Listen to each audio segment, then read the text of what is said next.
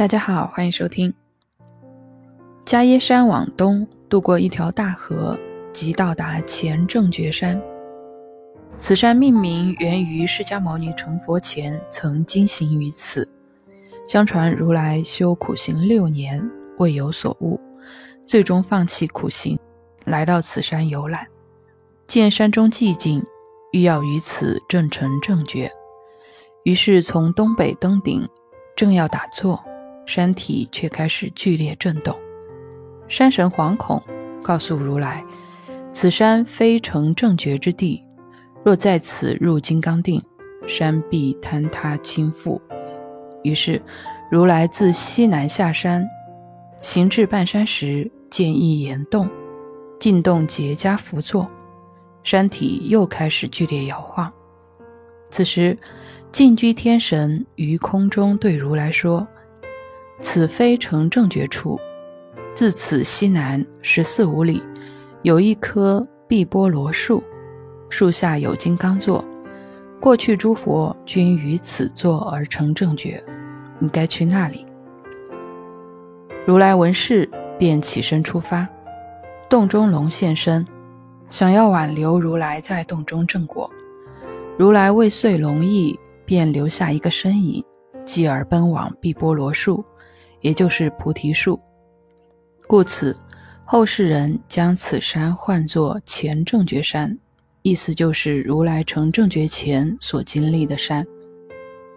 阿育王时期，此山上凡佛所经足迹，均起塔纪念。每年佛教徒的下安居期结束之日，来自四方的僧徒和信众都登此山住两天才回，以示怀念供奉。如来成正觉，也就是正悟正道的那棵菩提树四周，有着用砖砌成的高墙，东西长，南北狭，环一周约五百步。其树名花茂盛，沙草遍地。园门朝东，正对泥莲禅河；南门接大花池，北门通大伽蓝，西临药恶。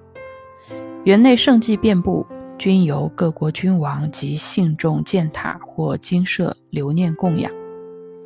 金刚座在菩提树园正中，据说过去千佛均是坐在此座上入金刚定正果，故这里又称为道场。释迦牟尼涅盘后，佛法式微，金刚座也逐渐被尘土掩盖。后来，各国君主根据传说中金刚座的大小。用两尊观自在菩萨像分别立于金刚座的南北边，以示界限。据当时的长者说，若有朝一日菩萨像身躯没入土中，则佛法当尽。至玄奘去时，南面的菩萨像已被土淹没至胸部了。金刚座上方的菩提树，当年佛陀在世时高数百尺，后来屡经砍伐。止于四五丈高了。因佛陀于树下正道，故称之为菩提树。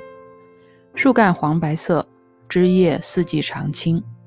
每年到佛陀涅盘的日子，树叶悉数凋零，过不久又重发新叶，翠绿如常。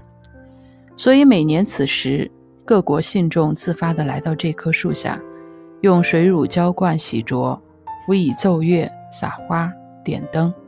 是以纪念佛陀涅槃。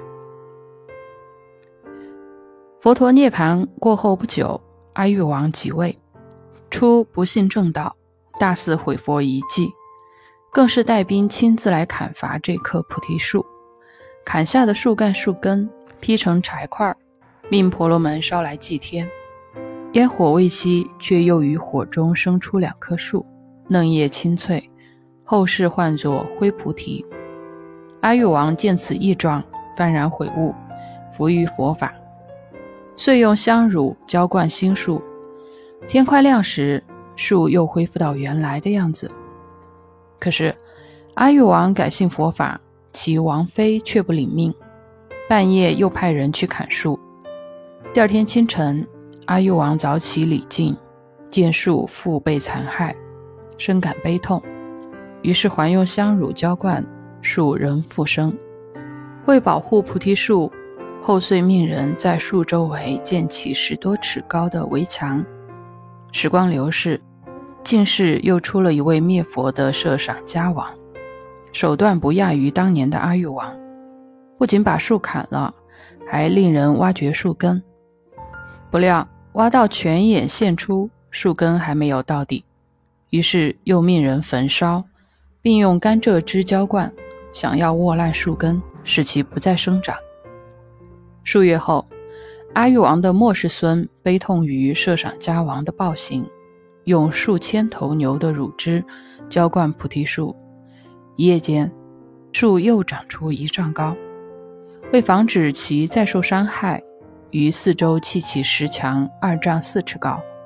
至玄奘去时，菩提树下半部分都是没在石墙中的。上部高出石墙两丈余，